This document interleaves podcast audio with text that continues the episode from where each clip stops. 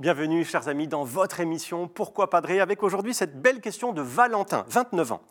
Je n'ai pas su répondre à un collègue athée qui m'a posé cette question. Si ton Dieu est bon, pourquoi a-t-il créé les maladies graves et les guerres? Ce n'est pas logique. Valentin, votre ami, il a complètement raison. D'ailleurs, c'est la question qu'on nous pose souvent. Il est où ton bon Dieu? Vous savez, on l'appelle le bon Dieu. Il a vu comment, comment ça va si mal dans le monde, il est aveugle ou pas, ce bon Dieu? Et, comme le dit votre ami, ben oui, tout ça n'est pas très logique. Mais, mais pardon, euh, il est drôle, votre ami euh, Valentin, parce que euh, ce n'est pas, pas non plus très logique de, de, tout mettre sur le dos de Dieu, parce que tous les malheurs de la terre, eh bien, bien souvent, ben c'est la faute des hommes à ce que sache, c'est pas Dieu qui tire avec les mitraillettes, qui pilote les bombardiers, qui appuie sur les boutons pour euh, lancer des missiles ou faire exploser des bombes. C'est pas sa faute, hein c'est plutôt la nôtre. Et à ce que sache euh, Valentin, euh, les deux dernières guerres mondiales, elles ont été déclarées par des pays et pas par Dieu. Et même d'ailleurs, les gens qui ont déclaré ces guerres ne croyaient pas du tout en lui.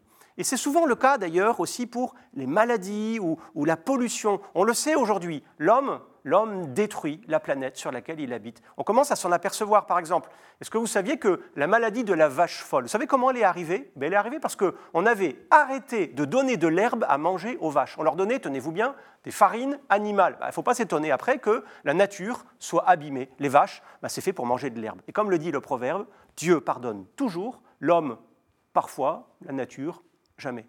Alors, eh bien, que fait le bon Dieu devant tout ça? J'en suis convaincu il a mal avec nous. Il souffre avec nous, il pleure avec nous. Et pour nous le prouver, il a envoyé son fils Jésus.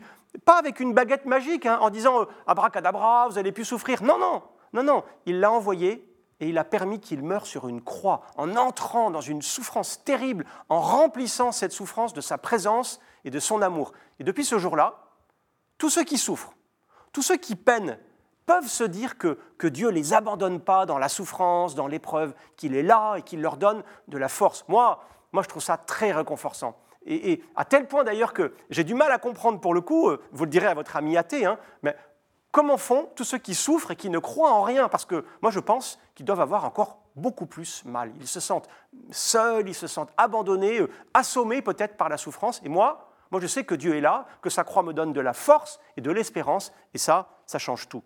Voilà, merci Valentin pour cette belle question. N'hésitez pas à nous en envoyer plein d'autres en envoyant un mail à pourquoipadré.com ou alors sur les réseaux sociaux avec le hashtag pourquoipadré. Puis vous retrouvez cette vidéo et plein d'autres aussi sur le site de ktotv.com. Et moi, je vous dis à bientôt.